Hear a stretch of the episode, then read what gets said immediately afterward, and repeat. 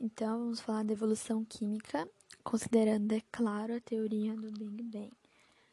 Antes de tudo, começou a partir da matéria orgânica, que é o CO2, com uma combinação de elementos químicos que já tinha na Terra primitiva. Todo mundo lembra que a Tanise falava muito aquelas palavras panspermia cósmica, que é a poeira espacial, diz que a vida surge a partir dos fragmentos dos meteoritos. A partir dessa poeira espacial, quem diz isso foi William Thompson, em 1903.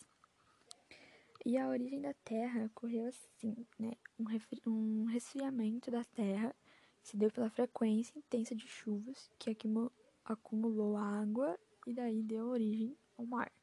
E além das tempestades intensas, havia muita radiação que atingia a Terra porque não existia a camada de ozônio, O3.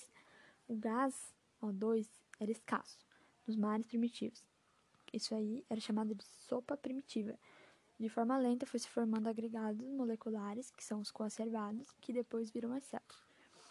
O meio aquoso era um bom lugar né, de surgir um ser vivo, porque o mar protegia e dificultava a passagem da radiação.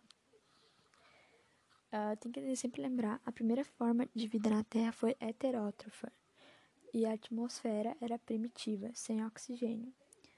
Os seres heterótrofos e autótrofos é o seguinte: os heterótrofos não produzem o próprio alimento, e os autótrofos produzem o próprio alimento. Um autótrofo pode ser fotossintetizante ou quimiosintetizante. O fotossintetizante come do sal, a energia vem do sal, e o quimiosintetizante, a energia dos compostos inorgânicos e come da terra.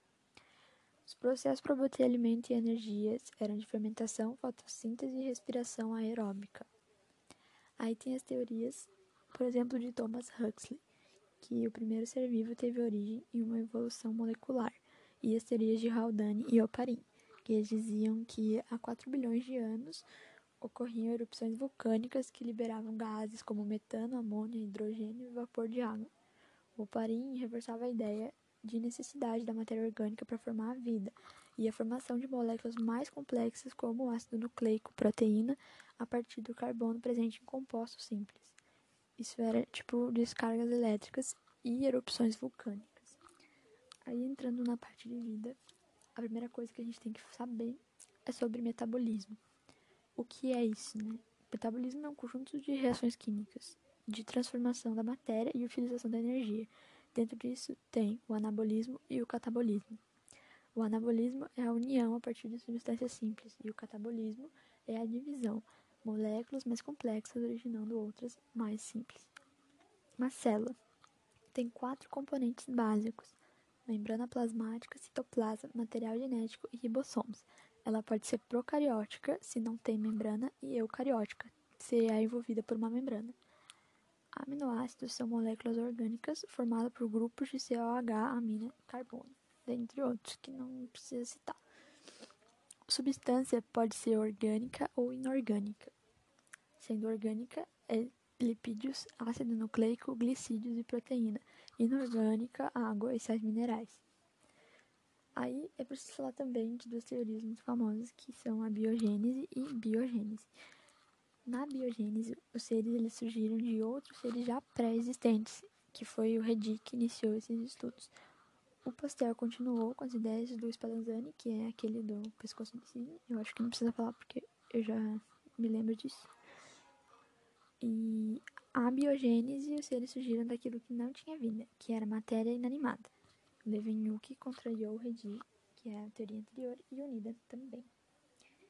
E o que é sobre vida e evolução química, isso já é essencial para fazer uma revisão.